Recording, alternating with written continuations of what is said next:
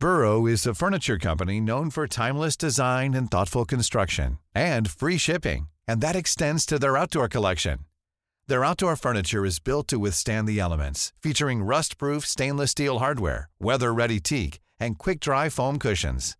For Memorial Day, get 15% off your Burrow purchase at burrow.com slash ACAST and up to 25% off outdoor. That's up to 25% off outdoor furniture at burrow.com Dixo presenta Factor Kaiser con Max Kaiser. Dixo is back. Información trascendente con Max Kaiser. Factor de cambio. Factor Kaiser. Este es un episodio especial de Factor Kaiser porque ayer fue un día muy especial, el despertar de la clase media en México. Las democracias más exitosas y desarrolladas del mundo son países de clase media. En esas naciones, la abrumadora mayoría de las personas son ciudadanos de clase media, con un nivel suficiente de educación para conocer sus derechos y obligaciones, pero también para entender una parte importante del contexto político y social del país en el que viven. En esos países, la gran mayoría de las personas tienen la posibilidad de generar un ingreso suficiente para vivir medianamente bien, generar un patrimonio y empujar el crecimiento de la economía nacional a través del consumo. Estas mayorías de clase media asumen que los gobiernos se conforman para generar las condiciones necesarias para que puedan, por ejemplo, educarse, tener un piso mínimo de salud garantizada por el Estado, vivir seguros y obtener justicia cuando alguien viola la ley en su contra. En esos países las mayorías de clase media pagan sus impuestos con la firme convicción de que recibirán buenos bienes y servicios públicos a cambio y de no recibirlos sabrán cómo exigirlos, a quién exigirlos y a quién castigar por incumplir con sus funciones. Así, estas mayorías de clases medias en las democracias desarrolladas no solo son el motor económico de estos países, también son el motor político que genera los incentivos para que los servidores públicos hagan el trabajo que les corresponde. Por eso el concepto clase media va mucho más allá de una arbitraria y poco clara referencia al ingreso y nada más. De acuerdo con una clasificación del INEGI en México, publicada en el Diario Oficial de la Federación, existe una gama de consumidores que pueden ser ubicados según sus ingresos y hasta ocupaciones. Describe a los miembros del país del siguiente modo. Clase baja baja. Se estima que representa el 35% de la población y está constituida por trabajadores temporales e inmigrantes, comerciantes, informales, desempleados y gente que vive de la asistencia social clase baja alta. Se estima que sean aproximadamente 25% de la población nacional y está conformada principalmente por obreros, campesinos y agricultores. Es la fuerza física de la sociedad, ya que realiza arduos trabajos a cambio de un ingreso ligeramente superior al sueldo mínimo. Clase media baja formada por oficinistas, técnicos, supervisores y artesanos calificados. Sus ingresos no son muy sustanciosos, pero son más o menos estables. Se estima que sea el 20% de la población nacional. Clase media alta. Incluye a la mayoría de los hombres de negocios y profesionales que han triunfado y que por lo general tienen buenos y estables ingresos económicos. Se estima que sea aproximadamente el 14% de la población nacional. Clase alta-baja. La integran familias que son ricas de pocas generaciones atrás. Sus ingresos económicos son cuantiosos y muy estables. Se estima que sea aproximadamente el 5% de la población. Clase alta-alta la componen antiguas familias ricas, que durante varias generaciones han sido prominentes y cuya fortuna es tan añeja que se ha olvidado cuándo y cuánto la obtuvieron. Se estima que sea más o menos el 1% de la población. ¿Cuánto gana la clase media en México? El INEGI tiene su propia clasificación de clase media en México con una metodología más acorde a la realidad de la población del país que los índices internacionales. De este modo, para considerarte de clase media en México, según el INEGI, debes ganar al menos 22 mil pesos mensuales. Es decir, ahí te va la clasificación. Clase alta, 77 mil pesos mensuales promedio. Clase media, 22 mil pesos promedio. Clase baja, 11 mil pesos promedio. De acuerdo con los promedios nacionales, el 42.2% de los hogares estarían ubicados en la clase media, el 56.6% a la clase baja y solo el 1.2 a la clase alta, en términos de hogares. ¿Qué consume la clase media y la clase alta? Los hogares de la clase media y alta tienen un acceso a servicios y bienes del mercado privado en más o menos las siguientes proporciones. Servicios domésticos 20%, escuela privada 31%, tarjeta de crédito 41%, TV de paga 55%, automóvil 61%, internet, muy importante, 74%.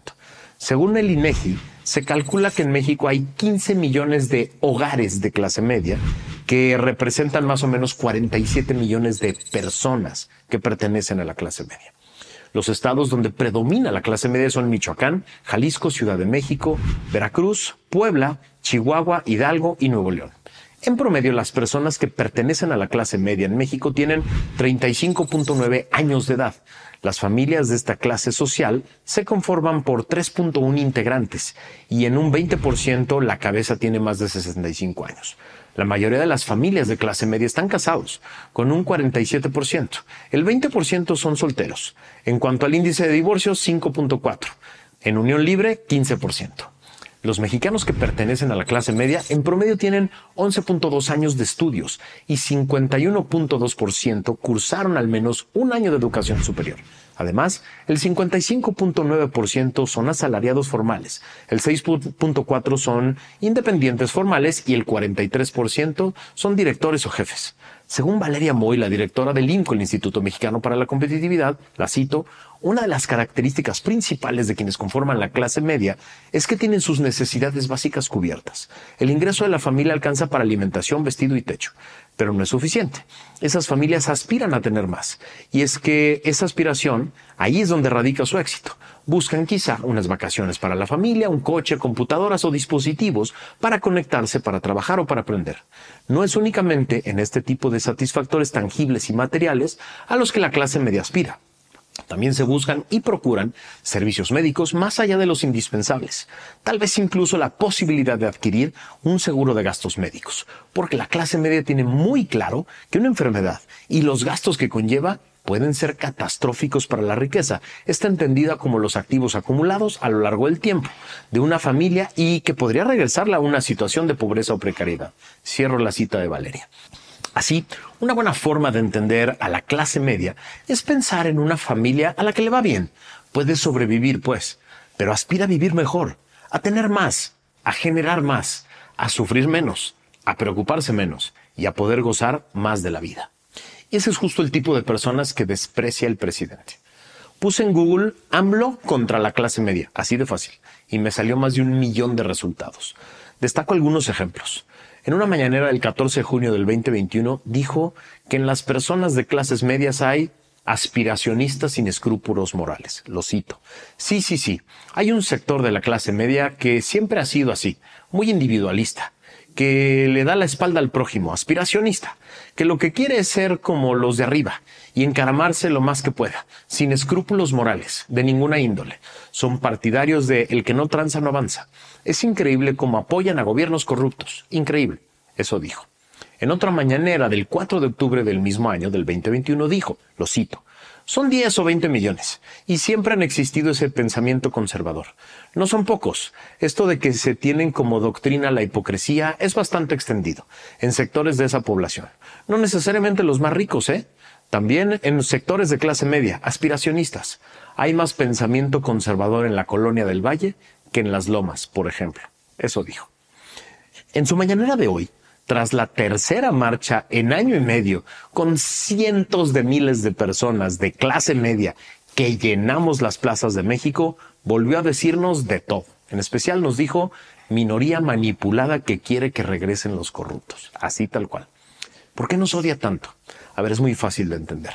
Porque sabe que la clase media le dio el triunfo a él creyendo en sus mentiras y castigando a gobiernos anteriores.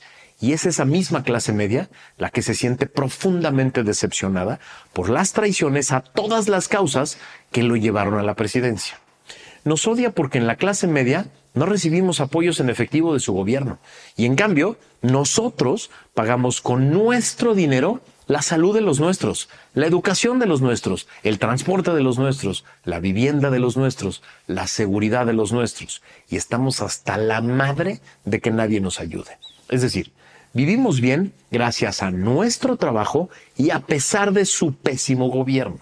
No tenemos nada que agradecerle y todo que reclamarle, y por eso nos odia. No lo digo como, un simple, como una simple expresión exagerada. Estoy convencido de que hay un odio especial de su parte hacia nosotros.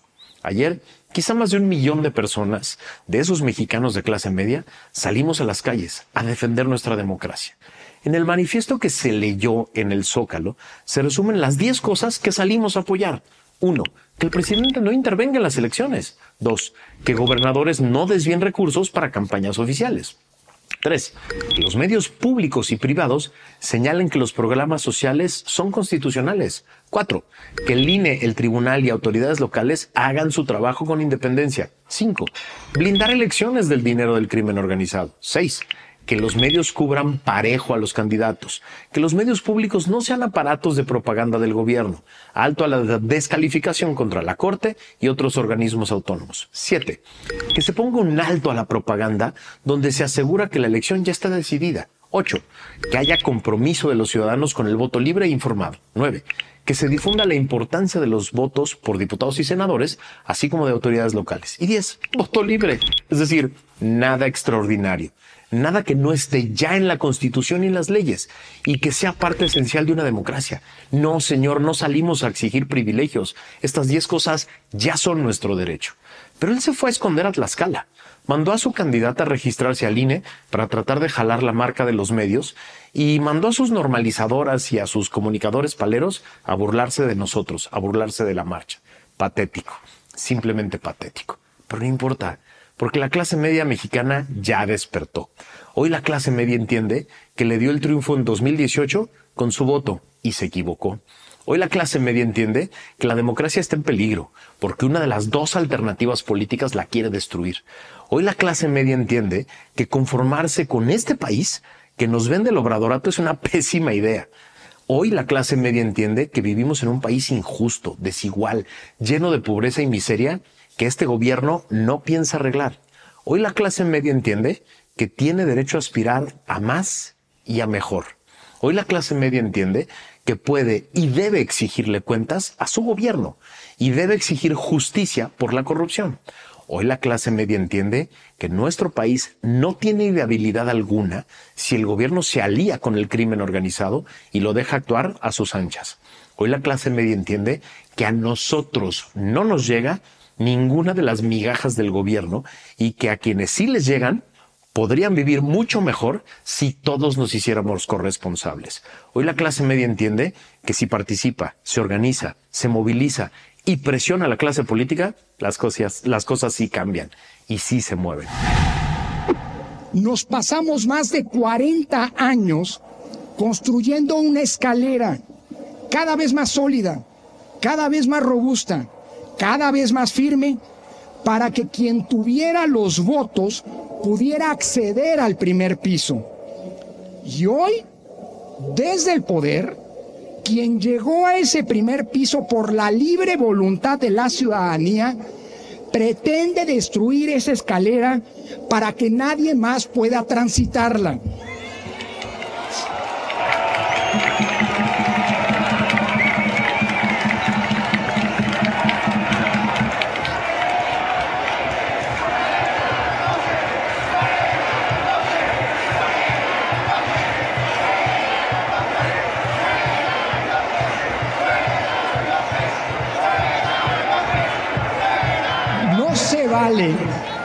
No se vale destruir las condiciones, las reglas, los procedimientos y a las autoridades que nos han permitido la renovación pacífica del poder y la posibilidad de tener un altísimo nivel de alternancias en los gobiernos. No se vale exigir reglas de equidad y condiciones justas en la competencia política siendo oposición y violarlas sistemáticamente siendo gobierno. Esa deslealtad, esa deslealtad hoy pone en peligro a nuestra democracia. Así, hace unos días se volvió a presentar una serie de iniciativas que como en su momento se intentó con el plan A y con el plan B, buscan destruir al INE como lo conocemos y a través de una elección directa de sus consejeros controlarlo políticamente. No se quiere a un árbitro imparcial, se quiere a un árbitro que responda a los intereses de la mayoría del momento. Y eso no podemos ni vamos a permitirlo.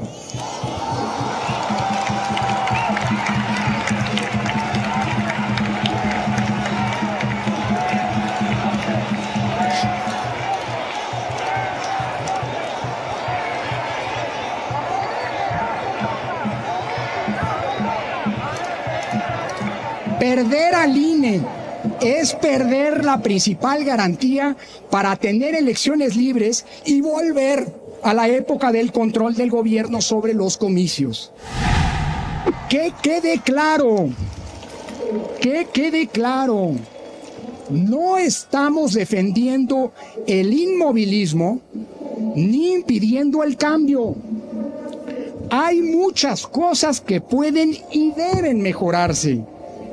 Pero eso no implica que con ese pretexto se quiera echar por la borda lo que hemos conquistado.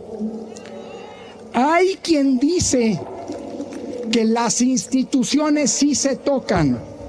Claro que sí, claro que sí, pero solo si es para mejorarlas. Si lo que se quiere es desmantelarlas, destazarlas, o capturarlas, lo decimos fuerte y claro. Si es para eso, claro que no se tocan.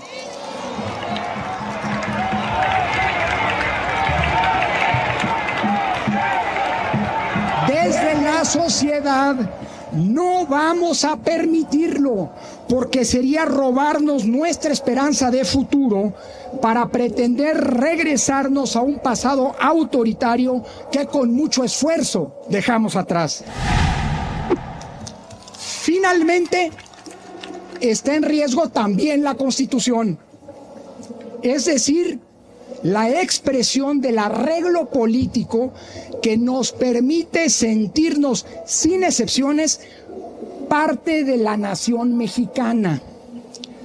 Desde hace algunos años se ha pretendido dividir a la sociedad entre quienes son parte del pueblo y quienes son sus enemigos, como si el pueblo no fuéramos todas y todos nosotros, como si en México solo tuvieran cabida unos y los otros salieran sobrando.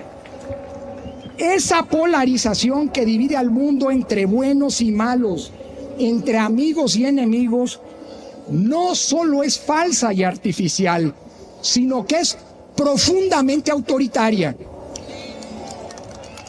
La sociedad mexicana no puede dividirse en blanco y negro. Existen muchos matices y diferencias, múltiples formas de actuar y de ser que solo una visión autoritaria puede negar. Eso es precisamente la constitución, el pacto político que nos hemos dado para garantizar que todos, sin excepción, tengamos cabida con respeto para nuestros derechos. En primer lugar, el derecho a pensar diferente en nuestro país, en nuestra nación. Es precisamente gracias a esa constitución que nadie puede decirle a los demás que aquí no caben. No olvidemos que cuando una democracia está en riesgo, quien no hace nada mientras otros la amenazan, la atacan y buscan acabarla, ya sea porque tienen miedo, porque son indiferentes, o porque menosprecian esos ataques, terminan siendo responsables de su destrucción.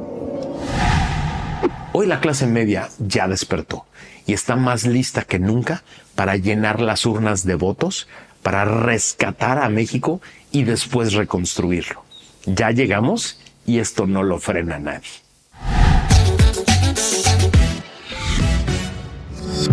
Dixo is back. Whether you're a morning person or a bedtime procrastinator, everyone deserves a mattress that works for their style. And you'll find the best mattress for you at Ashley. The new Temper Adapt collection at Ashley brings you one of a kind body conforming technology, making every sleep tailored to be your best. The collection also features cool to the touch covers and motion absorption to help minimize sleep disruptions from partners, pets, or kids. Shop the all new Temper Adapt collection at Ashley in store or online at ashley.com. Ashley, for the love of home.